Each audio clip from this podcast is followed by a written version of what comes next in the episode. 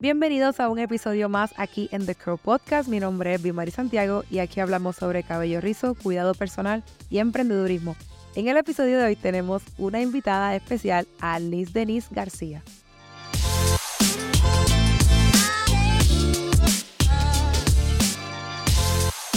En la introducción de este podcast no mencioné quién es y a qué se dedica, pero eso yo le voy a pedir a nuestra invitada que por favor que se introduzca a la audiencia y ¿verdad? te doy la bienvenida.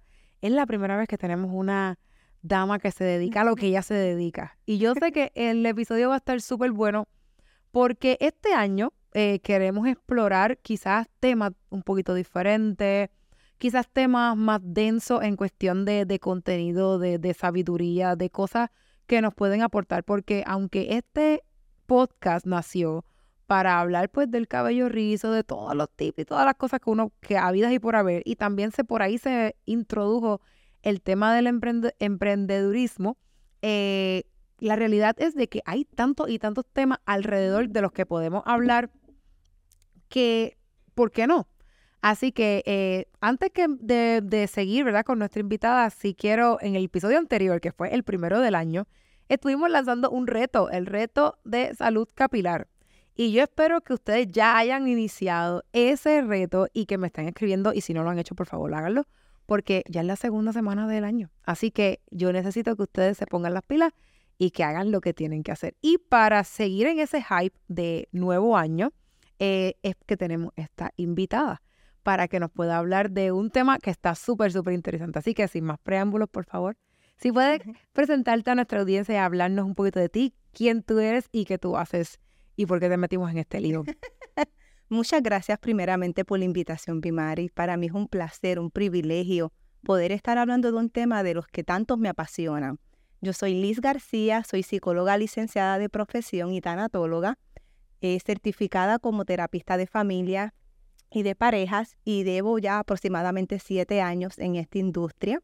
Tengo mi oficina privada en Tuabaja, Levitown y por muchos años eh, tuve la intención de estudiar algo que impactara a la sociedad.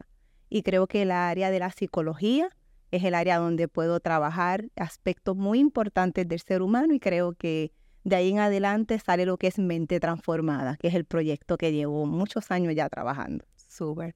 Y ustedes se preguntarán, ¿qué hace una psicóloga aquí en The Curve Podcast? Pues miren, ustedes tienen que saber que la mayoría de los, ¿verdad? Y te lo digo a ti principalmente, eh, la mayoría de los temas que salen aquí es porque una, una de dos, o cosas que suceden de mi experiencia, ¿verdad? Como, como dueña de negocio y eso, y también de los temas que yo hablo en la silla. Y el podcast, pues yo como que rescato de esos temas y los traigo acá porque pienso que son temas que pueden enriquecer mucho a la comunidad que nos ve y todo eso. Y quizás son cosas que no se hablan tan a menudo como uno quisiera. Y a veces vemos tantos patrones y tantas cosas suceder, no igual, pero bien similares, que uno dice, aquí hay un tema, aquí hay algo que se puede hablar. Y por eso es que yo te invité. Les dejo saber súper rápido la anécdota de cómo yo consigo Alice. Y yo estoy pensando en estos temas que, ¿verdad? que he querido desarrollar, pero yo no los quiero hablar sola. Entonces yo digo lo que haría cualquier millennial que se respete. Yo busqué en mis seguidores, yo puse la palabra psicóloga, porque tú sabes que hay muchas personas que en su nombre de Instagram pues ponen su profesión para que los puedan conseguir más rápido. Y yo dije, pues eso es lo que yo voy a hacer.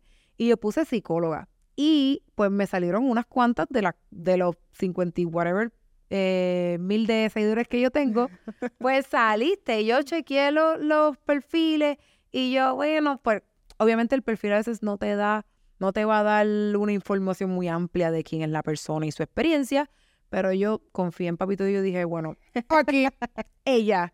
Entonces, este, te escribí y, y nos escuadramos. Así que gracias, ¿verdad? Por, por haber aceptado. Este, y quizás, yo digo así, pero quizás las cosas no hay, no hay coincidencias. No, para ¿verdad? Este, siempre yo creo que hay un propósito. Y yo soy fiel creyente de que todas las personas que han llegado aquí a hablar aquí en el podcast ha sido por un propósito. Y así también lo creo contigo. Ahora, para entrar en el tema, este, yo te había dado un como un preámbulo de lo que íbamos a hablar, pero obviamente nuestra audiencia no sabe eso, que vamos a hacer el resumen. Miren, En mi experiencia acá en el salón como dueña de negocio, yo tengo eh, varias muchachas que trabajan conmigo, que la mayoría, o todas creo, son de, de cero o muy poca experiencia laboral. Okay. Eh, su primera, quizás su primera experiencia, su primerísima experiencia laboral ha sido aquí en el salón. Oh, Y he podido ver eh, ciertos patrones, ciertas cosas similares entre una y otra, pues porque como son nuevas, no tienen la experiencia, quizás este, tienen muchos planes, pero pues no saben tal vez cómo administrar todas esas cosas para que dé fruto. Y pues quizás Dios me bendijo de que aunque yo también soy talento nuevo, sí tengo ya un tramo recorrido y he podido guiarlas. Hay algunas que se han dejado, hay algunas que no tanto, pero de todas las experiencias uno aprende. Y yo quería Claro. que pudiéramos hablar de este tema en particular, y es el siguiente. Eh, ¿Cómo nuestras decisiones en, en la vida personal, y cuando digo personal, todo lo que no tenga que ver con tu trabajo o tu profesión, ya sea contigo misma o contigo mismo, con tu salud, con tu cuerpo, tus relaciones interpersonales, ya sea amistades, pareja, tu familia, la que quizás el núcleo que vive con el cual tú vives en tu casa, porque algunas Claro. de estas jóvenes todavía viven con sus padres, hay algunas que viven ya con pareja, hay algunas que tienen hijos. La cuestión es cómo las decisiones que nosotros tomamos en nuestra vida personal podrían perjudicar o apoyar nuestra vida personal. Y te pongo un ejemplo, eh, ¿verdad? Este hipotético. Ajá. Em, X muchacha.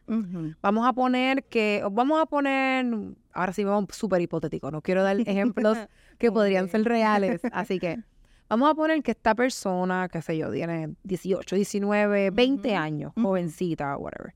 Este, una muchacha que tal vez ha tenido desde muy jovencita una vida quizás de, de, de salir mucho, em, como nosotros decimos, mucho jangueo, eh, hasta tarde, eh, quizás en su vida, en su salud, pues come lo que sea, lo que haya disponible en cualquier momento y qué sé yo. Pero esta persona tiene una meta, pues, de, de dedicarse a X profesión. Ujú. Y pues quizás lo está estudiando, vamos, no sé si puede ser eh, universitario o no. La cuestión está estudiando. Ajá. Este, y pues quizás durante los estudios le funciona la vida, pero ya esa persona se graduó. Ya Ujú. persona va a empezar ese, esa vida laboral. Ujú. y cómo esa persona de tener esta vida pues en ese en ese en ese trajín como uno diría cómo esa persona le puede afectar esa vida a su vida profesional y qué decisiones debe tomar esa persona. Yo sé que te estoy poniendo un caso gigante que de hecho podría darte más ejemplos para ver si te puedo ubicar más exacto pero de eso sabes más tú que yo. Pero te quise poner como un escenario bien Tal vez yo diría genérico. común, es bien genérico, porque sí sabemos que hay muchísimas personas que les gusta ese tipo de vida y sin, sin ánimo de criticar ni nada, pero digamos que es lo que yo veo común, Ok.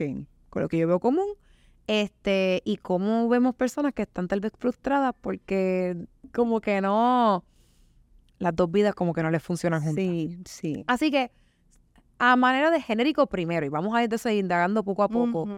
¿qué tú me puedes decir de un escenario como ese? Wow, yo creo que ese escenario, de alguna manera, todos de alguna forma, tal vez simple o tal vez profundamente, hemos pasado por ahí. Porque la vida constituye de muchas etapas y cada etapa tiene un reto, tiene algo que tú tienes que desarrollar en cada etapa. Si hay etapas donde tal vez tú eres estudiante y te desenvolviste como estudiante y tal vez en ese proceso como estudiante pues tuviste la oportunidad de, de, no, de no trabajar, simplemente te dedicaste full a estudiar, tenías unos padres que te podían suplir lo que tú necesitabas, pues tú tenías mucho tiempo libre para recrearte en otras cosas. Así que entonces, pues por ende, puedes dedicarle más tiempo a tus estudios, a los jangueos, a las amistades, a, hacer- a tener una vida social bien activa. Pero es muy diferente tal vez a otro caso de otra persona que ha tenido que trabajar, estudiar y en ese aspecto mira la diferencia del asunto personal. Que esta persona que tal vez se ha dedicado a trabajar y estudiar sabe manejar mucho más el tiempo. Cuando tú terminas una carrera universitaria, la adaptación es drástica para todo el mundo porque la universidad no te prepara completamente para tu lugar de trabajo. Es hasta que tú te expones, hasta que tú tienes esas experiencias que te das cuenta, wow, todavía me falta en algunos aspectos de carácter, de manejo del tiempo, de madurez emocional, para yo poder adaptarme a este nuevo ambiente. Así que manejar los aspectos personales sí son importantes, porque de la manera en la que yo manejo mi día a día es lo que yo voy a intentar implementar cuando yo tenga esta nueva etapa. ¿Qué sucede?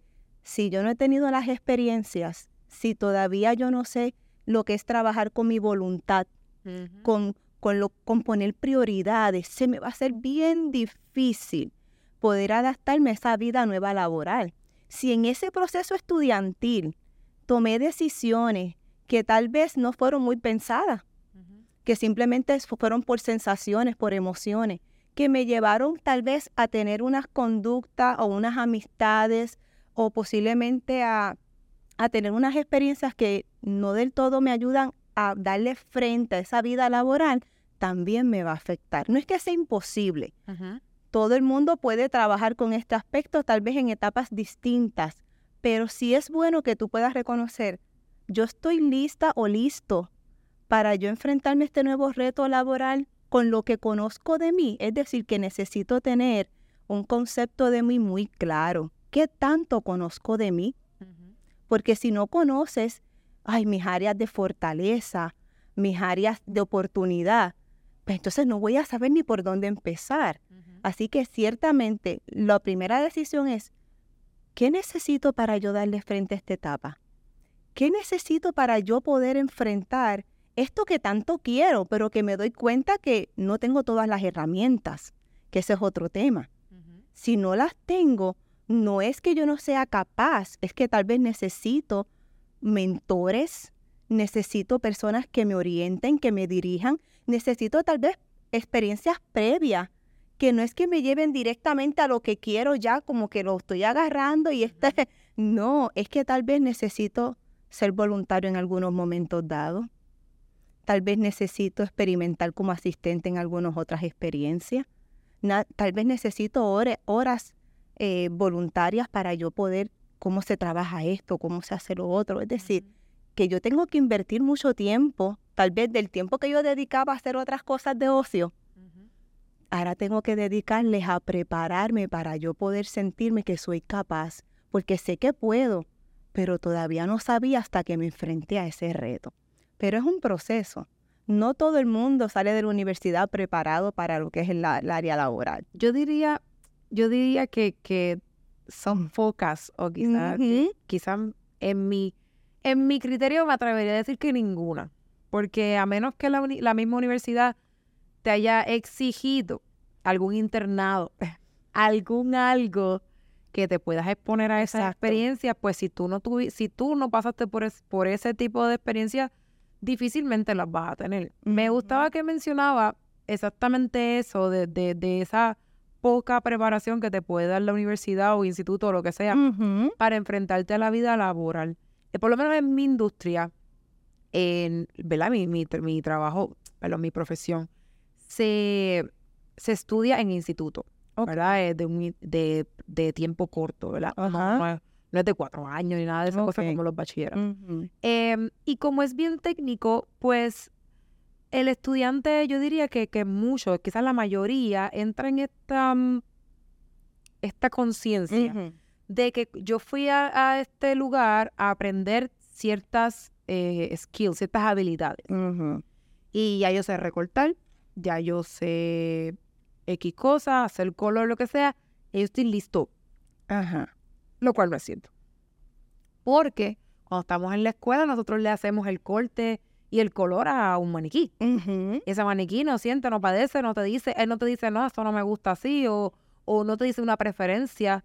Tú supiste hacer este corte, pero a lo mejor este corte no es el que quiere el cliente, es, es este combinado con este, con y de este otro y ahí la, la, la persona que se sienta en la silla hace la diferencia por completo en cómo yo llevo a cabo el trabajo.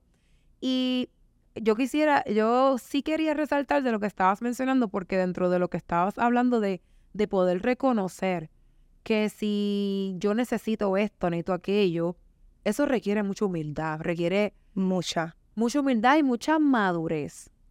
Que en la juventud carecemos, ¿verdad? Mucho de eso. Y a veces nos tenemos que dar unos tropezones en la vida tan fuertes para nosotros caer como que en tiempo. Este, claro. Y cómo, cómo una persona, digo, sabemos que muchas personas van a aprender lamentablemente pues por las experiencias que tengan. Eh, pero ¿cómo podría una persona que, está que está nueva, empezando en este ambiente, cómo podría como que hacer un switch en su mente de poder, yo diría, hacerse humilde, como que entonces, es como, ¿qué yo puedo hacer para yo poder entender? O quizás que un, como un psicólogo podría ayudar a mí a entender de que, oye, me tienes que bajarle un poquito, ser un poco más humilde, entender que no te la sabes toda. Que de hecho no sabes nada y que necesitas esto, necesitas aquello para que seas ¿verdad? Exitoso a medida que va pasando el tiempo. Claro. ¿Cómo, cómo me ayudaría, si yo fuera esa persona, cómo ayudarías tú a entender de que en mi, en mi idioma, mamita, tienes que bajarle, tienes que entender que tú eres joven, esto, aquello, no tienes la PC, pero la vas a obtener, que es un proceso. ¿Cómo tú me ayudarías a mí con eso? pues mira, yo trabajo mucho en el área de, de la oficina, lo que es trabajar con los valores personales muchas veces nosotros no sabemos qué tanto estamos necesitando hasta que tal vez tú te das la oportunidad de ir a una entrevista tal vez con un psicólogo, con un consejero y dejarle saber, ¿sabes qué? Eh, vine aquí porque me obligaron. me imagino que es muy común. Me obligaron o porque, o porque sencillamente eh, tengo un caos en mi vida. Entonces llegan con ese caos tal vez que para ellos es un caos, para mí es una oportunidad para ayudarle y en ese momento le digo, ok, ¿cómo sueñas verte? Estudiaste, dedicaste el tiempo que sea a algo que amas, que te apasiona, que pusiste tu corazón, pero ahora te diste cuenta que no es suficiente. Entonces, cuando le digo no es suficiente, cuando tal vez hablamos de cómo tú te visualizas, esa persona tiene un insight. Está, está teniendo un encuentro consigo mismo y oh, wow, nunca yo me había visto de aquí a cinco años, yo no sé lo...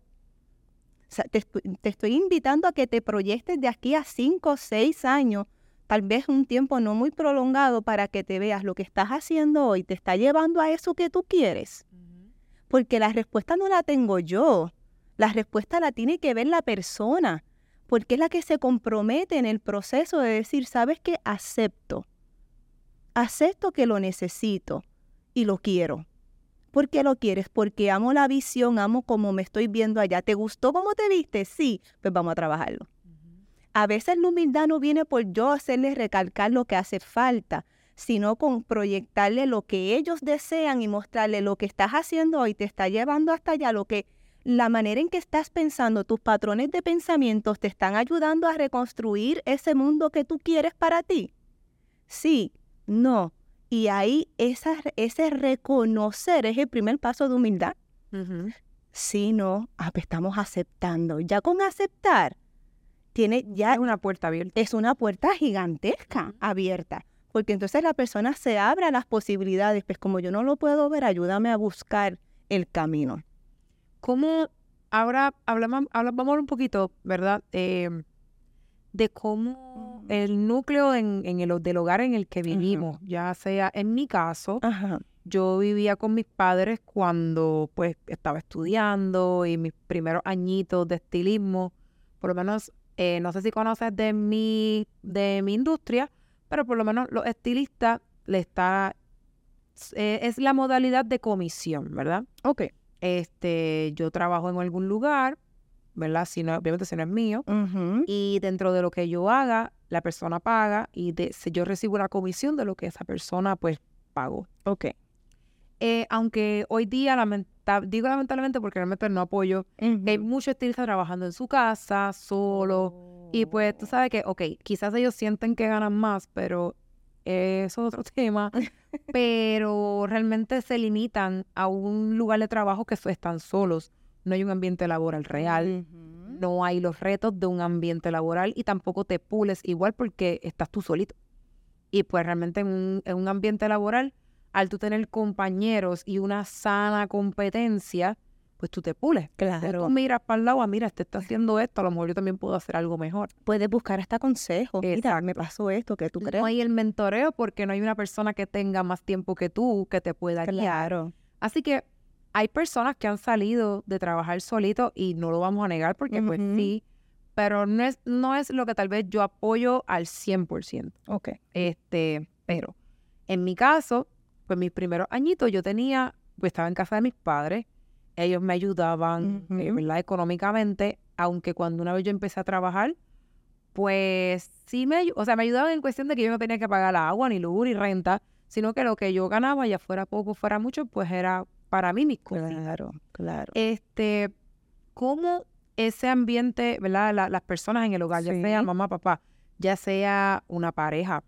independientemente que estén casados o conviviendo, no importa, cómo, qué papel juegan esas personas que están en tu casa en las decisiones que esa persona toma a la hora de, de la profesión.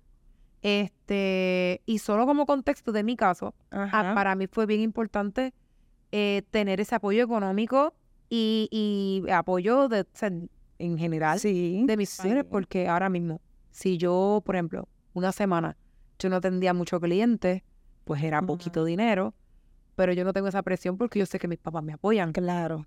Y yo sé, esa que, tranquilidad. yo sé que yo no voy a dejar de comer porque no haga clientes, pero esa no es la realidad de muchas personas. No. Ahora, No. ¿cómo quizá en esos dos escenarios, ya sea con pareja o con familia, papá, mamá, abuela, lo que sea, qué papel juegan esas personas en nuestras decisiones en, Uh. lo laboral? Eh, nosotros como seres humanos somos influenciados directamente, ya sea positiva o negativamente, por las personas que más cercanas tenemos. Es decir, que sí tiene un impacto en tu vida la conexión con los seres que te rodean. Si esas personas que te rodean pueden ver en ti eso que tanto tú estás anhelando y creen en tu visión y te afirman, te reafirman una y otra vez cuando te equivoques, cuando no te salga bien, cuando, cuando te frustres del proceso y esas personas te acompañan, no necesariamente tal vez a nivel económico, pero tal vez a nivel de una buena compañía, tú te vas a sentir más seguro, te vas a sentir más segura. ¿Por qué? Porque esas personas te están diciendo no estás sola, creemos en ti. Y tienen un impacto directo porque emocionalmente cuando tú te sientes acompañada, tú te sientes cuidada. Es decir, que ciertamente aunque no, aunque yo pueda reconocer que no, no me van a poder sostener en todo, pero el sentirme que no estoy sola en el proceso me da una seguridad y un y una esperanza, un deseo aún mayor de poder lograr lo que quiero, porque no tan solo estoy creyendo yo, esas personas también están creyendo en mí, están depositando en mí mucho de lo que ellos tienen. Y tal vez eso es lo que yo, tal vez esa chispita es lo que tú necesitas emocionalmente para decir, este es el empuje que yo necesitaba. Esta es la fuerza que no puede ser proyectada de otra manera más que simplemente con la con el aspecto de presencia de esa persona en mi vida. Al contrario, si yo no tengo eso, no es que no podamos, pero cada vez que nos toque tal vez levantarnos, reconstruir algo, luchar por eso que tanto queremos, siempre va a ser el proceso un poco más lento, porque vamos a tener muchas dudas, aún más, porque porque nadie nos está afirmando. Nosotros internamente siempre andamos con un niño interior. Seamos adultos, seamos envejecientes, seamos- siempre andamos con un niño interior. Y ese niño interior está, está diciéndome, esto sí, esto no, ay, tenemos miedo todavía, ay, no hagamos esto. to-". Ese niño interior necesita siempre sentir que está siendo acompañado y cuidado por alguien. Cuando esas buenas personas se me acercan para decirme, sabes que yo te, yo te voy a apoyar. Mira, te vi, sabes que te he visto, te he visto llegar del trabajo cansado, mira, te tengo una comidita. Te están diciendo, te estamos apoyando, sigue que vas bien. Cuando una persona no tiene eso, el levantarse en hacerlo, en confiar en sí mismo, conlleva un esfuerzo mental bien alto, bien alto, que sí se puede, pero no todo el mundo al mismo nivel.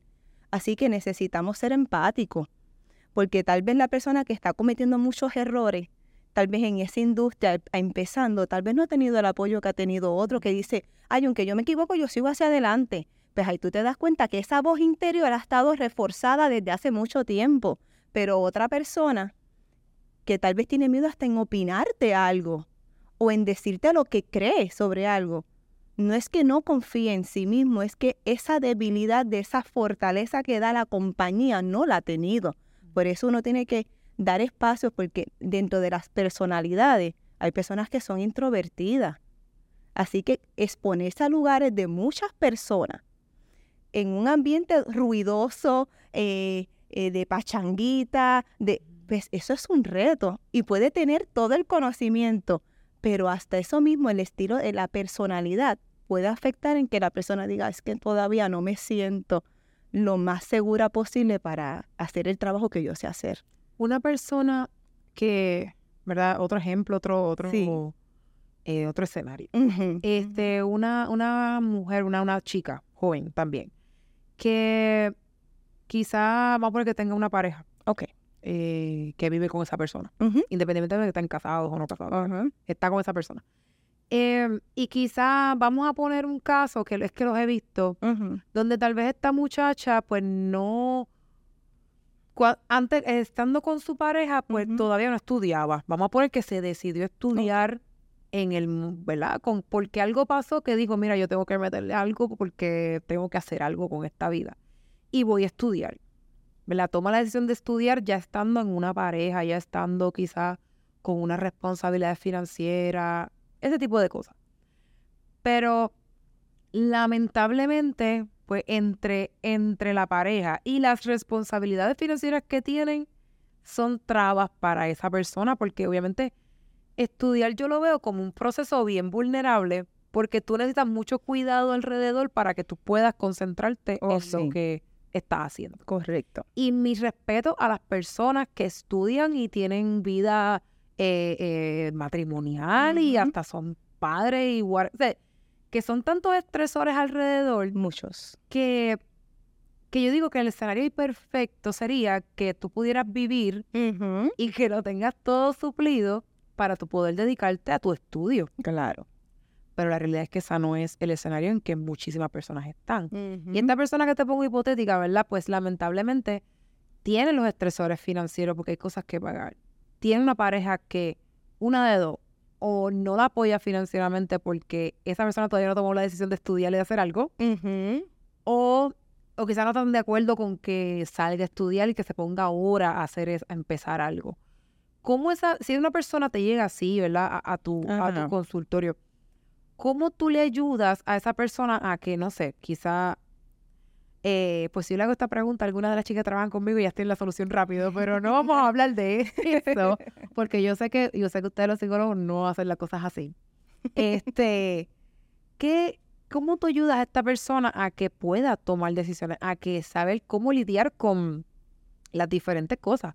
Porque quiere, lo, ¿verdad? Quiere estudiar quiere progresar. Algo pasó en su vida que ya se quiere salir de la, de la inercia, algo quiere hacer con su vida. claro. Pero su pareja no ha recibido eso. esa persona, esa pareja sí, todavía está estancadito. ¿Cómo esa persona puede lidiar con un, ¿verdad? Con un escenario como ese? Pues mira qué interesante, porque cuando se trata de incluir a alguien ya dentro de la situación como a este nivel de pareja, Aquí lo más importante no es que yo voy a concentrarme solamente en lo que yo quiero. Cuando antes de yo tal vez desear esto o que en el camino lo descubrí, que es algo que quiero, que, que, que me apasiona y que de momento de, eh, voy haciendo mis investigaciones y me doy cuenta de que, mira, yo lo puedo hacer online o lo puedo hacer de esta manera, la comunicación. Porque no necesariamente hay parejas que cuando entran con esta, tal vez con esta idea, no, no los dos van a estar de acuerdo y tal vez no los dos están todavía en el mismo nivel de comprender esa visión. Ahora bien, si yo soy joven, ese es el momento adecuado para yo poder comunicarme con la pareja y decirle, este es mi sueño, este es mi anhelo. Y en este proceso yo quisiera saber si puedo contar con tu apoyo, si es el momento adecuado para hacerlo, porque si estamos hablando que a nivel financiero tengo unos compromisos. Yo no me puedo olvidar de que yo tenía una vida antes de empezar a estudiar y que porque esto es lo que quiero, yo me voy a lanzar porque eso tiene precisamente una consecuencia a nivel personal que la voy a arrastrar después que yo siga estudiando, porque dejé a un lado mis responsabilidades. Así que se trata de poner las cosas en unas metas a corto plazo, a largo plazo y dialogarlo.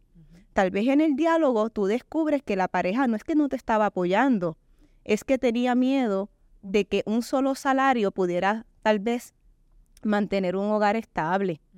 Y te podía apoyar, pero económicamente pues no era posible. Entonces, cuando tú descubres eso, tú dices, fíjate, no es que mi pareja esté mal y yo soy la persona que está bien, porque a veces cuando tenemos estos sueños y estas ideas, pues queremos hacerlo ya, queremos y que todo el mundo abra paso, que yo voy por ahí. No hay que ser responsable, porque hay sentimientos involucrados, hay responsabilidades, y no es que no puedas, es que tienes que saber en qué momento tal vez es, es el perfecto para tú comenzar a hacerlo.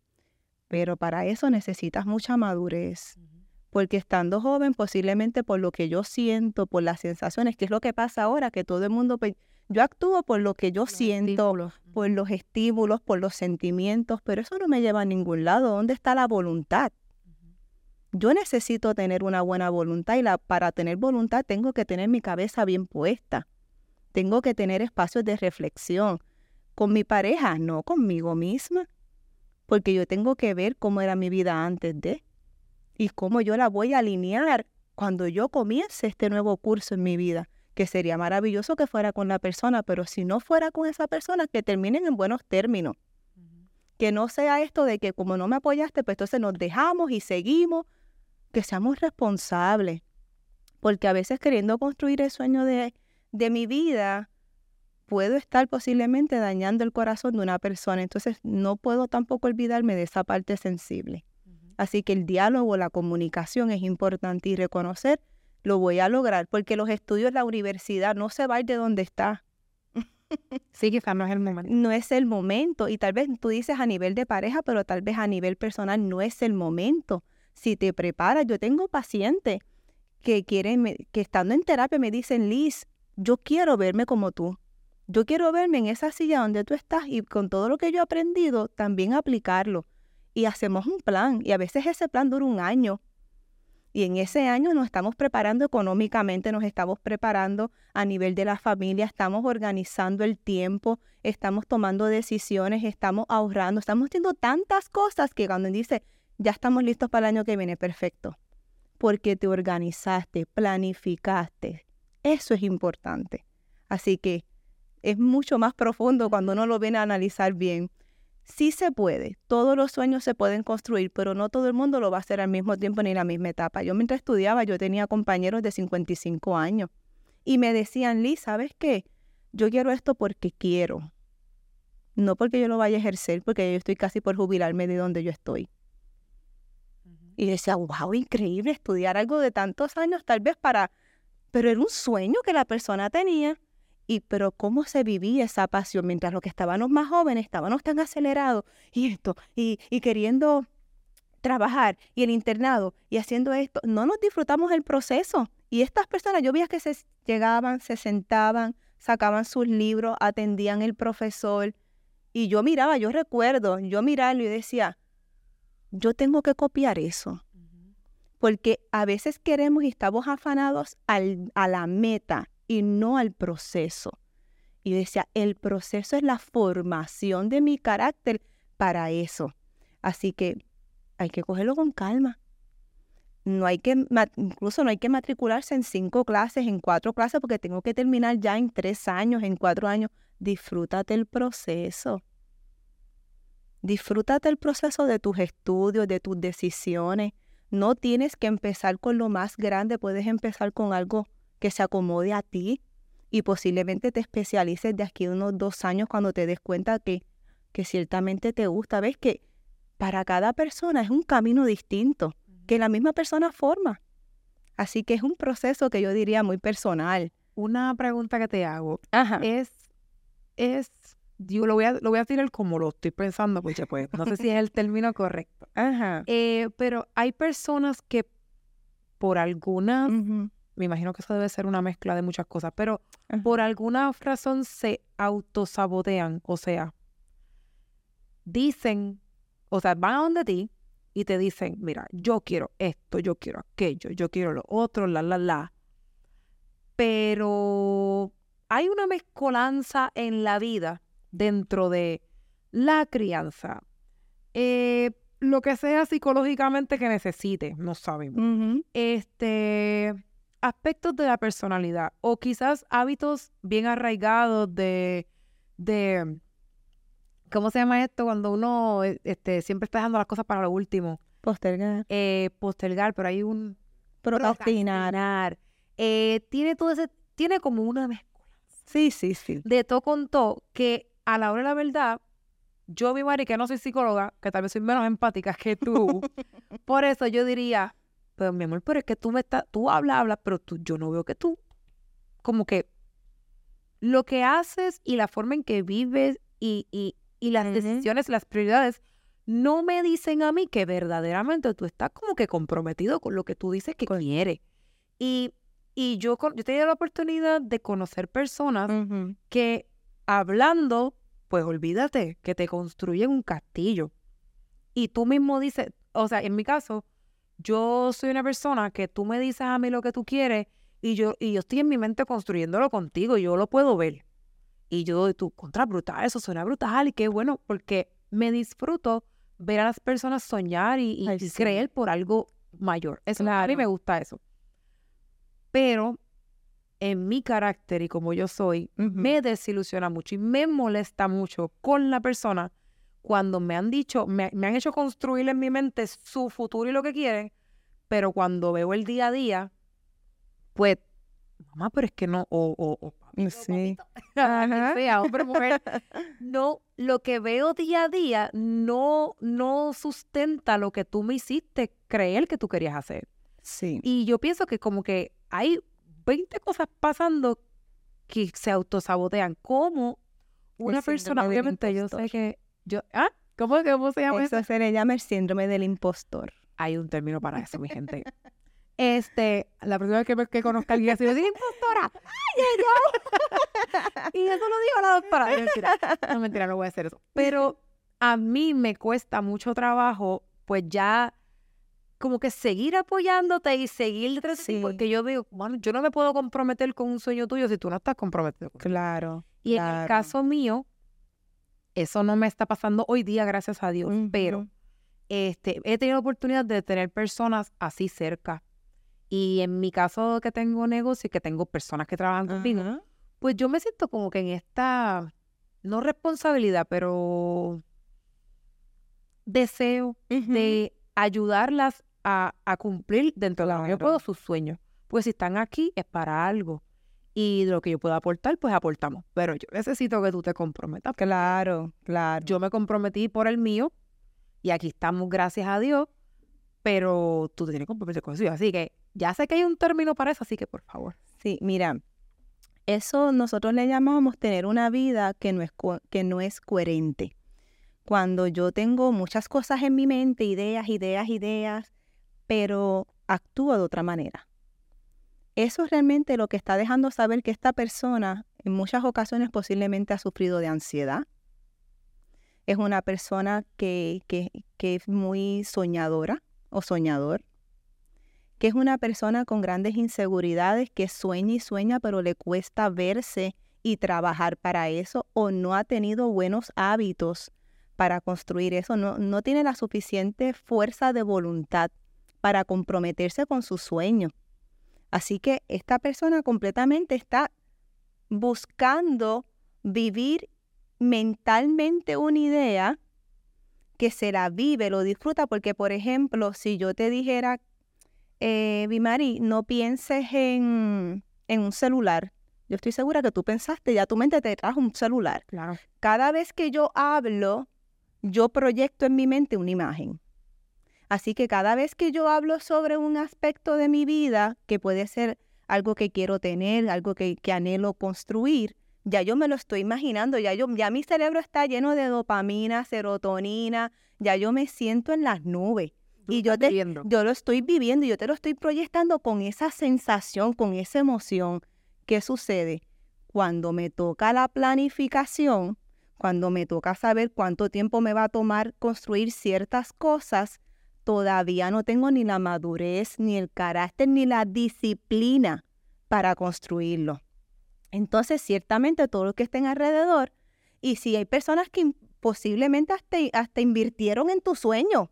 Sí, pues se los vendiste de una manera increíble. Te invirte, no, dame, yo te voy a dar, es más, yo te voy a dar, yo tengo una persona, eh, pero esta es una historia muy linda, que ella eh, terminó su, su doctorado y siempre soñaba con tener un hogar de envejeciente.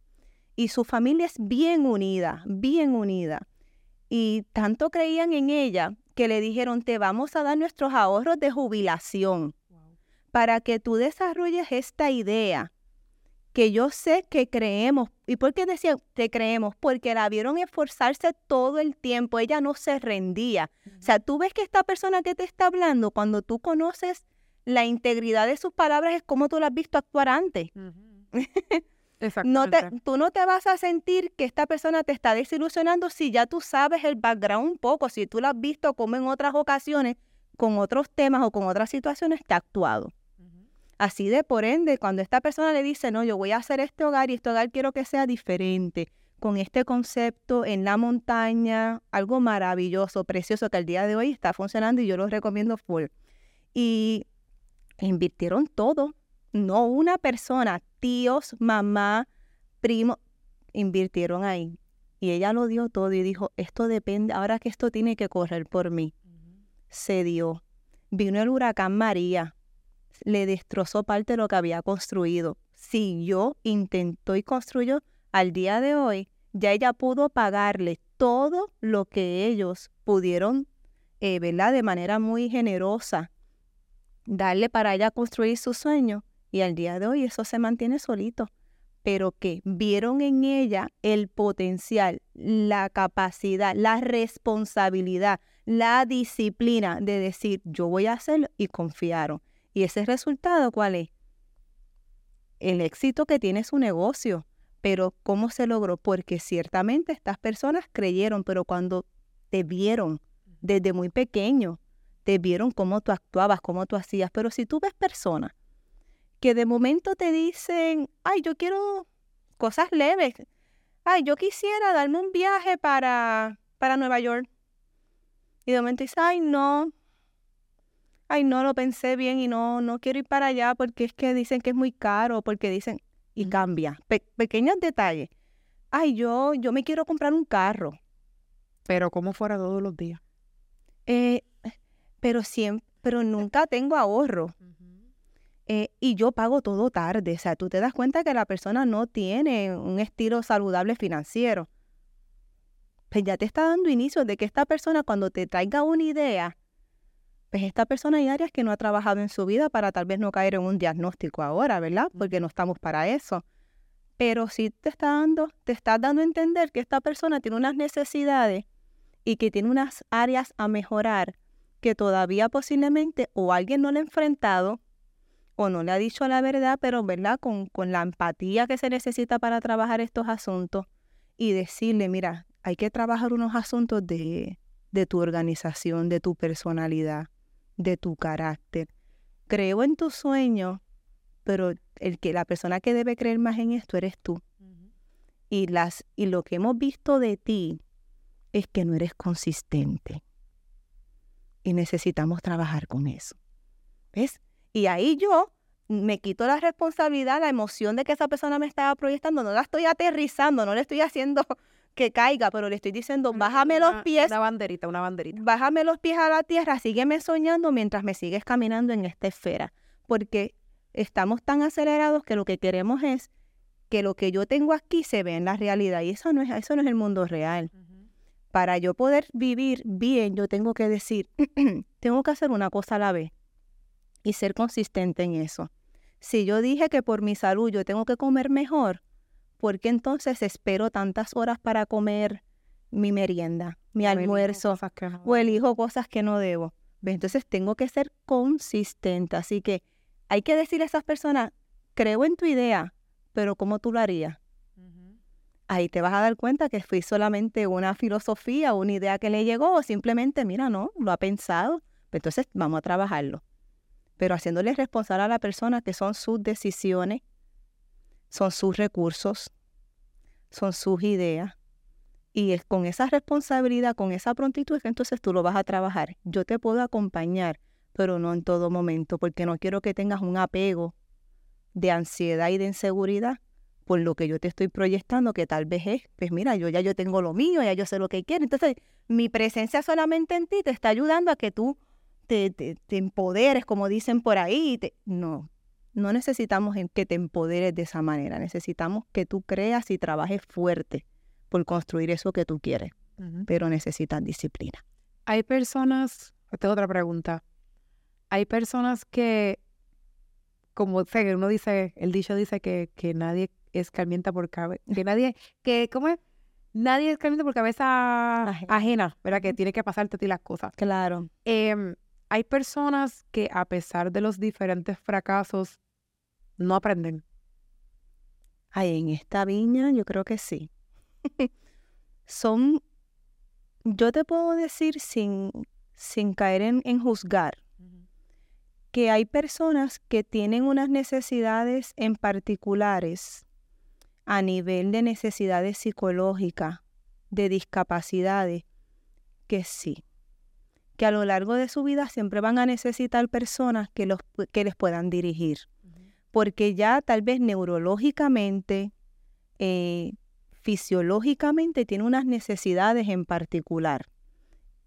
Esas personas pues siempre van a estar soñando y siempre te van a involucrar en esto, pero realmente tú tienes que reconocer que a nivel en ese aspecto esa persona no va a poder construir eso, al menos que tú te involucres de lleno. ¿Cuántos jóvenes no tenemos ahora con, con autismo, con síndrome Down, que sus papás creen, ellos quieren cocinar, quieren hacer muchas cosas y los papás dicen, pues vamos a, vamos a meter mano. Ese joven puede hacerlo porque tiene una guianza, tiene, tiene una instrucción, tiene unas personas que están detrás de esta persona y está logrando lo que quiere. Pero si fuera esa persona solita, no pudiera. Así que hay personas que ciertamente aprenden, sí. Depende cómo sea mi capacidad, depende de mi, de mi educación, depende de mi personalidad, depende de muchas cosas saber si lo que yo estoy viviendo pues, me va a servir para bien o no me va a servir para bien. Pero yo creo que hay personas que no escarmientan tan fácil. Y de eso podemos ver muchas veces en, la vejez, muchas personas de, la edad, de la tercera edad, que tú dices, wow, es solito, solita, o tú ves ciertas carencias, pues son personas que tal vez o no aprendieron en su juventud y eso los llevó posiblemente a, estar solos, porque tampoco pudieron aprovechar, criar bien a sus hijos. O sea que hay muchas... Sí, que arrastraron muchas Que arrastraron muchas cosas. Así que hay personas que sí aprenden, hay personas que aprenden ya en una etapa bastante avanzada y hay personas que posiblemente nunca llegaron a alcanzar eso porque sus errores hicieron que su vida se detuviera en un momento dado donde no pudieron aprender las lecciones. Así que hay de todo. En un caso, ya esto sí es un poquito más real. me, voy a, tirar al medio porque obviamente yo te escucho hablar y, y trato de contrastar mis experiencias con lo que estás diciendo y hay cosas que mencionas que he podido ver que obviamente yo no las veo con los mismos términos y la misma sabiduría que tú la ves porque tú te preparaste en eso. Yo lo veo como que interpretándolo desde mi vivencias. Claro. Que yo les, yo les tengo otro vocabulario a términos que tú has dicho, pero digo que, ok, esto es lo mismo, lo que pasa es que yo lo pienso de claro. manera en un ambiente laboral. Que es verdad que, que, no, se, no se van a escapar nunca todos esos aspectos psicológicos y de conducta humana, porque hello, estamos con compañeros de trabajo, estamos con diferentes personalidades en un mismo lugar. Yo, yo he sido bendecida porque aunque yo he tenido retos en, en con relación a las personas que trabajamos en este lugar, he tenido retos. La realidad es de que yo he podido ver de que aún las cosas que no son tan agradables han, servido para bien. Ok. Ok. Yo, y puedo identificar en mi caminar errores que cometí, em, quizás eh, cosas que dejé que siguieran, como que no las detuve a tiempo. Ok. Eh, puedo identificar cosas así. Al final puedo saber que a pesar de esos errores que sí puedo casar, pues no pasó nada grave que yo pudiera lamentarme o que, que pusiera en riesgo eh, el negocio. Eso no ha pasado, gracias. Bueno. Yo como dueña de negocio tengo que velar primero por la salud del negocio en general. Yo no me puedo ir cada necesidad de cada persona porque este ambiente no es para eso. Porque yo tengo que verificar que todo en el salón esté corriendo. Yo me puedo interesar por la vida de, mi, de mis compañeras. Yo me intereso por su vida en cuestión de que si yo puedo aportar en algo, quiero hacerlo. Pero yo no me voy a llevar a nadie para casa. Claro. O sea, yo no voy a cargar con la con la de cada uno. Ahora, yo sé que lo que cada una de mis chicas vive en su casa afecta. Afecta aquí. Y yo no voy a ir a su casa arreglarle los, las situaciones para que aquí estén bien, porque eso no va a ocurrir. Pero como personas como yo, dueños de negocios, negocios pequeños, sí. podemos tener alguna herramienta para influenciar o para inspirar a estas personas que trabajan con nosotros a que puedan poner en orden cosas que tengan en sus vidas. Claro. Cuestión de que cuando vengan aquí al trabajo, vengan más eh, enfocados, claro. vengan este, más listos y que no tengan esa traba o ese impedimento de traer a la casa, de traer de la casa lo que tienen, o al contrario, llevarse de aquí a su casa. Claro. ¿Cómo podemos nosotros, los dueños de negocio, aportar para bien a esas personas? Pues mira, yo soy fiel creyente que tenemos que tener eh, profesionales que den capacitaciones. Cuando tú trabajas en un lugar donde tú tienes a tu cargo o a tu alrededor más de cinco personas, tú necesitas traer cada cierto tiempo a alguien que trabaje algún aspecto en particular que tú hayas notado como necesidad de, ese tiempo. Y como no te estás involucrando tal vez tú de lleno, directo, tú estás trayendo un profesional que te va a trabajar algunos aspectos que ya tú notaste sobre el ambiente, sobre algunas carencias, sobre algunas necesidades, sobre algunos aspectos que, esa, que el grupo está mostrando, tal vez alguna resistencia o, ¿verdad? Así que cada cierto tiempo yo recomiendo que como dueños de cualquier establecimiento local, de empresa, tú necesitas invertir en equipos de personas que tal vez cada tres meses tú traigas una charla a tu local y tú puedas traer dinámicas que ayuden a estas personas a entender un poco más lo que está pasando en su vida personal y en su vida íntima. Porque en la medida que esa persona puede identificar eso, va a poder saber qué puedo hacer, a dónde puedo ir, ya tengo recursos, tengo herramientas y no te involucraste tú a nivel personal ni emocional en esa situación. Sí, después no me quedo yo con, con, el problema aquí. Sí, sí, Porque Yo, yo tengo que reconocer pues, lo que estás diciendo, o sea, yo tengo que reconocer cuál es mi papel y cuál es mi, mi, labor en esto. Y por mucho que yo me interese, ¿verdad?, en, el bienestar de ellas, eh, yo no tengo la autoridad ni, ni, el permiso de meterme en sus vidas personales. Independientemente de que, porque se dan las dinámicas laborales que algunas compañeras se, se cuentan la vida entera, aunque la persona me cuente su vida entera, yo realmente tengo muchos límites, no puedo traspasar cosas, yo no puedo tomar decisiones por ella. Yo no puedo ir a, porque si tiene un problema con su pareja, yo no puedo ir a ver con la pareja nada. O sea, eso obviamente sería un escenario completamente fuera de lugar, que en mi caso jamás va a pasar. Pero aunque, esa, aunque yo no puedo arreglar, traen sí. eso a mi lugar, a mi establecimiento. Y aunque muchas personas tal vez no lo consideren, eso es algo bien real. De que yo no me meto en las casas de la gente que trabaja conmigo, pero lo que sucede en sus casas sí se mete a mi negocio. Oh, sí. Sí. Y eso pasa en todas las industrias. En todas las industrias. Por eso es tan importante tener un personal de recursos humanos, de contabilidad, y, tener una buena y sana administración del local. ¿Por qué?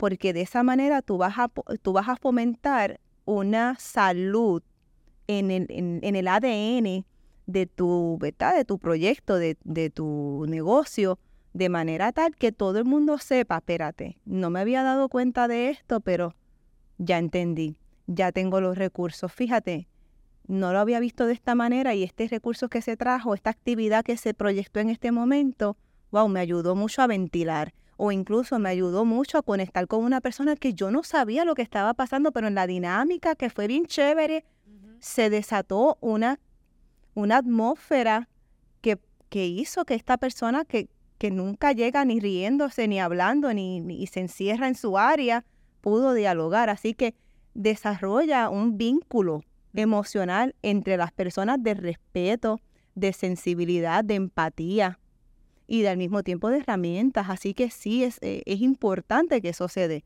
Pero muchas veces, sí, a veces uno quiere, uno quiere correr todos los canales. A veces uno, eh, como dueño de una empresa, pues yo quiero estar en todas. No, no podemos estar en todas no vamos a poder. Y no es saludable tampoco. Tú tienes que aprender a delegar muchas responsabilidades sobre aquellos que sí pueden y que tal vez el, invertir en ese personal te va a ayudar a ser más efectivo en otros aspectos del, negocio. Así que hay que saber, ¿verdad? Que, que todo lo que conlleva construcción y conlleva trabajo con personas, siempre va a haber sus retos. Siempre. No va a haber eh, nada que quede tan perfecto, pero sí podemos, sí podemos tener un ambiente cordial, sí podemos tener un ambiente sensible, donde entonces todos podamos mantener nuestros límites unos con otros, pero al mismo tiempo mostrarnos presentes, mostrarnos eh, receptivos a poder escuchar y poder atenderte en cualquier momento.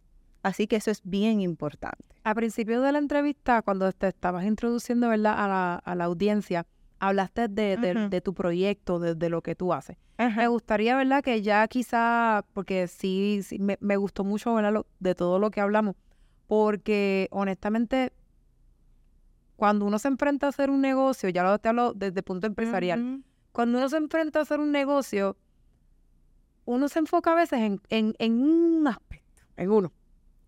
Eh, que si en el local. Que si, ah, ok, ya conseguí el local, perfecto. Ah, ya conseguí el equipo uno se enfoca en que si, pues en mi caso, mis tijeras son buenas, sí son buenas, qué chévere. Tengo cosas, ah, la computadora, la, la, la.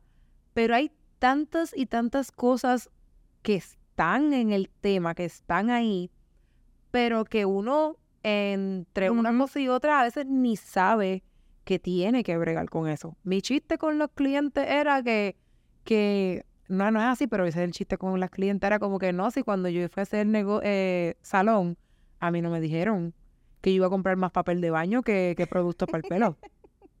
¿Entiendes? A mí no me dijeron que en los primeros, en los primeros tres meses, en los primeros seis meses, creo, del salón, ok, todo el salón está funcionando perfecto, hay que comprar una planta, un generador eléctrico, porque cuando aquí tú sabes que en Puerto Rico sí. un chiste con la luz, y hay que hacerlo eso, que no es, ahora no es solamente el, el, lo que se gasta para que el negocio funcione. Ahora tenemos que ahorrar extra para poder hacer esto. O sea que uno se enfoca en lo material o en lo físico para que el negocio corra, pero pierde de perspectiva en lo estético, pero pierde de perspectiva tanto aspectos de lo que es el ambiente laboral, el ADN de tu empresa, las personas que trabajan. Mencionaste algo sobre que me, que me acordó una conversación de que vamos a esa meta, pero a veces no, nos olvidamos del proceso y estamos tan enfocados en esto que nos olvidamos todo lo demás. A mí me llegó a pasar eso. Quizás en un momento me enfoqué tanto en lograr una meta que, que quería arrastrar el grupo a esa meta, pero me estaba olvidando quiénes estaban en ese grupo. Wow. Y me estaba olvidando en calidad de qué íbamos, eh, vamos a llegar a esa meta. Y lo que yo tuve la oportunidad de, de, de recapacitar y poder ajustar pero vamos a poner que yo llegaba a la meta, pero ¿con quién entonces alrededor? Ok. ¿Me entiendes? Es como que me perdí de perspectiva de que no es solamente llegar, sino es cómo llegamos y con quiénes llegamos. Y cómo nos mantenemos. Y tuve que tomar decisiones, este, que obviamente en su momento no son fáciles y uno se vuelve loco porque uno, uno quiere quedar bien con todo el mundo, aunque no, no se puede pero uno quiere, no tiene la... Es el deseo, ¿verdad? Tiene esa esperanza de poder quedar bien con todo el mundo, pero no es la realidad, uno tiene que priorizar. He tenido que priorizar y como que a mí no, esto es lo importante y pues lo otro hay que bregarlo. Ahora, por eso te agradezco por lo que estás mencionando, porque cosas que has dicho no te las he contado, pero son cosas que ya me han pasado, que he discutido, que son reales, que las he vivido. Obviamente tú me las traes de otra perspectiva, pero es lo mismo. Así que gracias, gracias por eso. Ahora, en tu proyecto, en lo que tú haces, ya dejando tanto los casos hipotéticos slash reales que te estaba mencionando, háblame, ¿verdad? De lo que tú haces, de, de, tu proyecto, de lo que, ¿verdad? Estás haciendo ya, pasa, tú, tú contigo con, lo, con los pacientes, con, digo, tú le dices paciente. Sí. Atrás, ok. Con tus pacientes, este, y nada, un poquito, ¿verdad? De lo que tú haces. A ver, mira, eh, mi oficina se llama Mente Transformada. Y mente transformada, precisamente eso yo me dedico. Yo me, yo me dedico a trabajar con la calidad del ser humano que llega todos los días a mi oficina. Para mí, todas las personas tienen posibilidades, tienen capacidades y tienen áreas para seguir mejorando. Creo que cuando yo construyo a una persona desde su interior, yo estoy regalándole a la sociedad un ser humano excepcional que lo que le va a tocar hacer lo va a hacer bien y va a estar cargado de propósito. Mente Transformada trabaja con muchas situaciones, con depresión, con ansiedades, con temas de pareja, familia, con duelos. Yo trabajo ese tipo de área en donde las personas, a veces sin saber ni cómo ni, ni por qué, han llegado a situaciones bien difíciles, muy lamentables, y entonces no saben ni por dónde empezar. Así que yo construyo, intento construir un ambiente donde cada persona que llega a la oficina se sienta que ya pertenece en ese espacio porque su crecimiento está ahí, porque va a descubrir algún potencial que no conocí, que tal vez por medio del dolor, que a veces tratamos de echar un lado el dolor, es un gran maestro.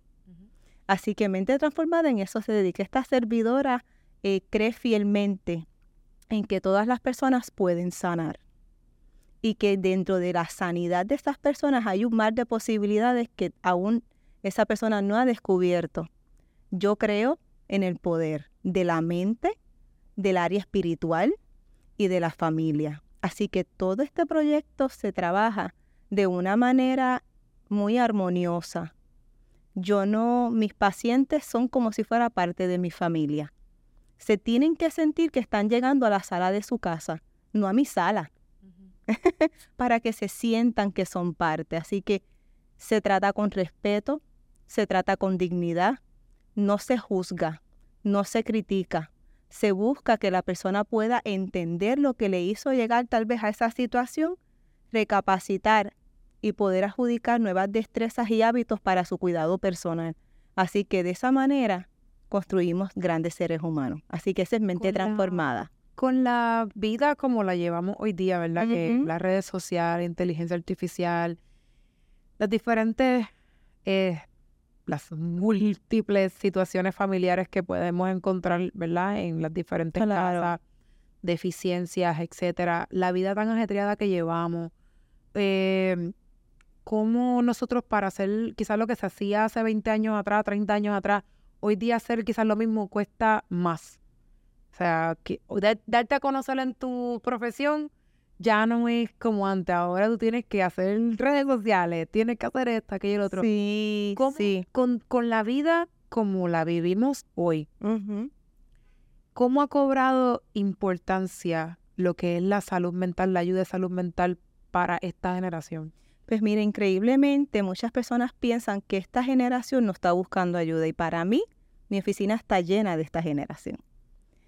Están muy abiertos a querer escuchar consejos, pero no consejos dirigidos hacia lo que yo creo que a ti te conviene, sino consejos dirigidos a que tú descubras lo que te hace bien, lo que te mantiene una vida en balance, lo que te trae realmente beneficios, Así que ciertamente, para yo poder trabajar con que es importante que te cuides tu salud mental, porque es que de ahí depende todo.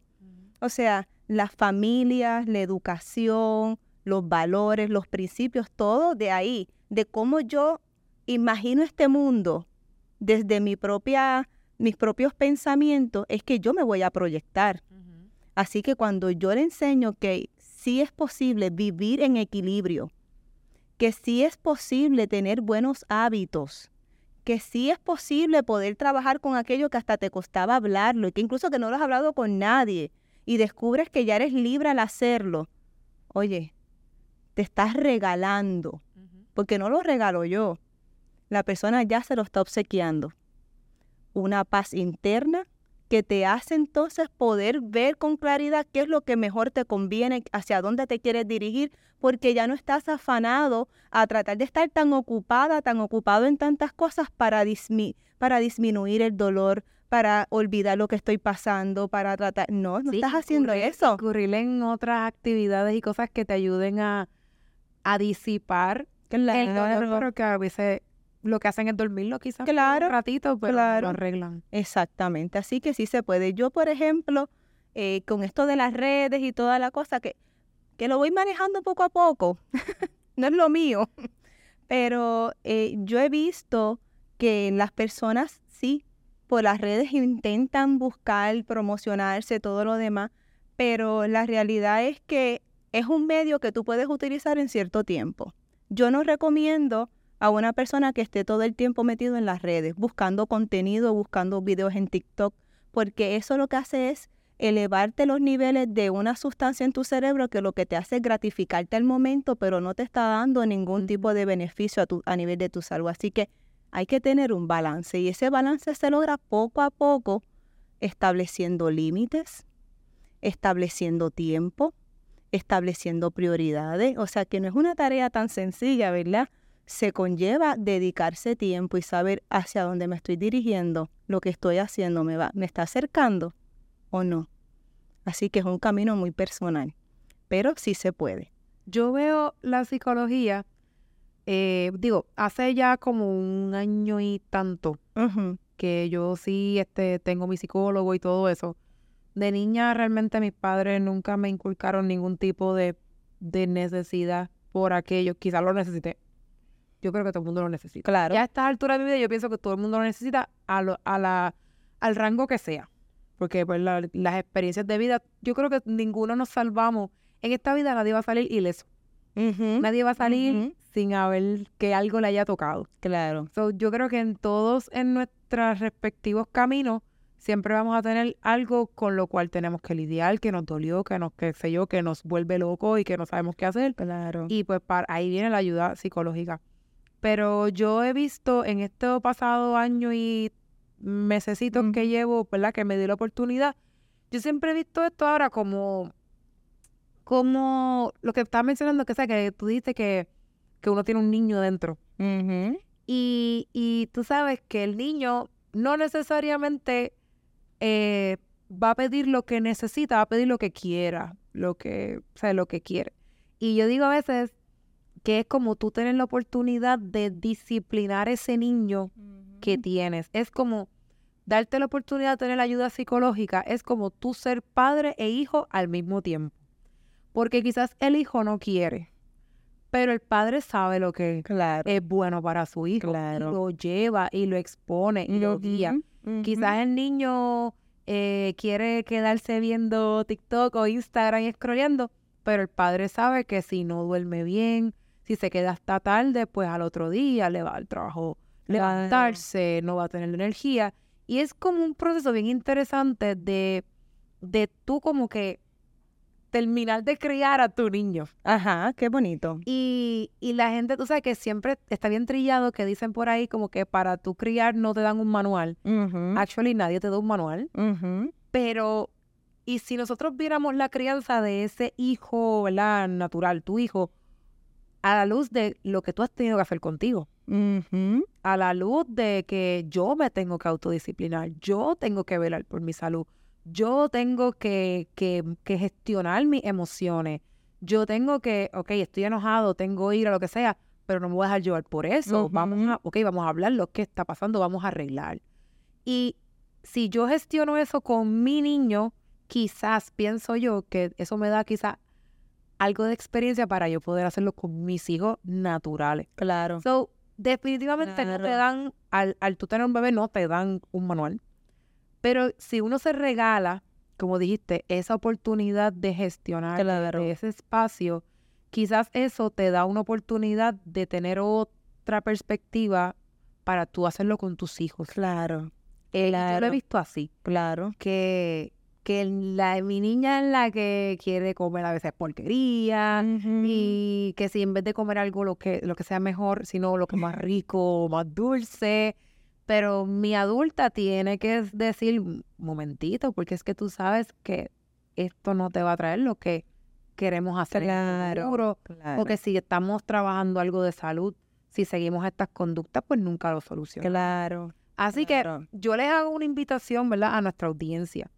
Este, que aprovechemos estos tiempos, ¿verdad? Que estamos ya a principios de año, que, que tú sabes que vienen todos estos pensamientos de las resoluciones, de, de inspirarte a vivir una vida mejor, de que tal vez, independientemente de lo que tú hayas pedido para Navidad, que te regales la oportunidad de, de poder gestionar las cosas que tal vez te tienen detenido Claro. O abrumado o con ansiedad o con estrés Sí. o lo que sea. Cosas, ¿cómo, cómo tú puedes ver tu vida desde otra perspectiva? Cuestión de que tú puedas quizás acercarte más a aquello que tú quieres, ¿verdad? Claro. Porque definitivamente hay muchísimas cosas en la vida que solito no los vamos a poder No. hacer. No, Porque estamos a veces bien encerrados en nuestra perspectiva, ¿verdad?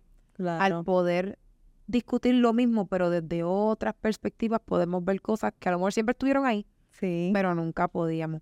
Así que este acá, acá en este espacio tratamos, ¿verdad?, de, de dar contenido que te lleve más allá de, de quizás de lo que has pensado. Porque a mí también me ha pasado. Sie- muchas veces me encuentro como que bien eh, centrada en un pensamiento y quizás eso me tiene bien estresada, pero no es hasta que yo lo, lo dialogo o, Ajá. o como, como digo, mi psicólogo lo Sí. llevo, lo, exte- lo, o sea, lo exteriorizo, ¿verdad? es la Sí, palabra. Sí. Ahí es que yo digo, mano, pero es que es- esta posibilidad siempre estuvo ahí. Lo que pasa es que yo estaba encerrada en un mismo pensamiento. Claro. Y, y quizás muchas personas te puedan ident- identificar conmigo. Quizás yo tuve muchas carencias en mi niñez, en mi crianza, cosas que mis papás no me enseñaron. Ya sea porque no podían, porque no tenían la capacidad o por lo que sea. Claro. Y tener esa ayuda psicológica viene a ser como que esa, esa ayuda de, lo, de completar áreas que faltaron, Claro. que me pueden ayudar a construirme para el futuro. Así que este, déjanos saber tus redes sociales, ¿verdad? Para que aquellos que interesen, ¿verdad? Este, conocerte o quizás pedirte una cita o lo que sea que te puedan encontrar. Pues mira, hasta el momento, ¿verdad? Las redes sociales me consiguen como mente transformada. Me llegaste a conseguir como psicóloga Liz García, pero lo hice, si te contara esa historia, lo hice porque una paciente me dijo, yo quiero que tú pongas en tus redes sociales psicóloga, pero esa página realmente es más personal. Ya. La página de la oficina es Mente Transformada. Eh, ahora mismo no estoy pudiendo atender pacientes nuevos hasta febrero Se quedaron. hasta febrero. hasta febrero. Ya luego de febrero entonces puedo eh, reiniciar, ¿verdad? La agenda para pacientes nuevos porque hay que ser responsables con los que están y los seguimientos hay que cumplirlos. Pero el número de teléfono al que pueden llamar o escribir Ujú. es el 787-368-5968. Estamos en Tua Baja, en el sector Levitown, así que con mucho gusto. Con mucho gusto. Pues miren, yo eh, gracias otra vez por haber dicho que sí, este, y por haber, ¿verdad? Este, yo te dije como un preview de lo que iba a morar, yo sé que metí otras cositas, pero es que es, es tan denso Sí, el, sí. el tema de que uno pudiera estar entonces, sacando como ra- ramificaciones de lo mismo y hablar por ahí. por ahí. Este, pero gracias por aceptar la, la invitación. Este, gracias por lo que aportaste aquí a- al podcast. Yo espero que a todos ustedes les haya gustado mucho este contenido. Eh, en este año 2024 vamos a darle un pequeño giro al podcast. Y no es como que vamos a dejar de hablar de rizos, porque obviamente eso no va a pasar. Pero sí queremos enriquecer más la población que nos, que nos escucha este, hablar de otras cosas que están alrededor, porque ustedes estarán de acuerdo de que yo hablarte de cabello rizo podría hablarte de autoestima, ¿verdad? Podría hablarte de imagen personal, de, de cómo tú te, el autoconcepto, si eso es una palabra. Sí, muy bien. Este, y son cosas que yo no las aprendí en la escuela de belleza, pero sí puedo traer personas que puedan aportar a eso, que puedan hablar de eso desde una perspectiva profesional que, que verdaderamente lo que se hable tenga un verdadero significado y que aporte algo real. Así que gracias a todos los que, está, ¿verdad? que están escuchando, viendo este podcast. Así que muchas gracias y a todos ustedes espero que compartan este episodio que les haya gustado. Así que nada, espero que se queden conectados aquí en The Curl Podcast.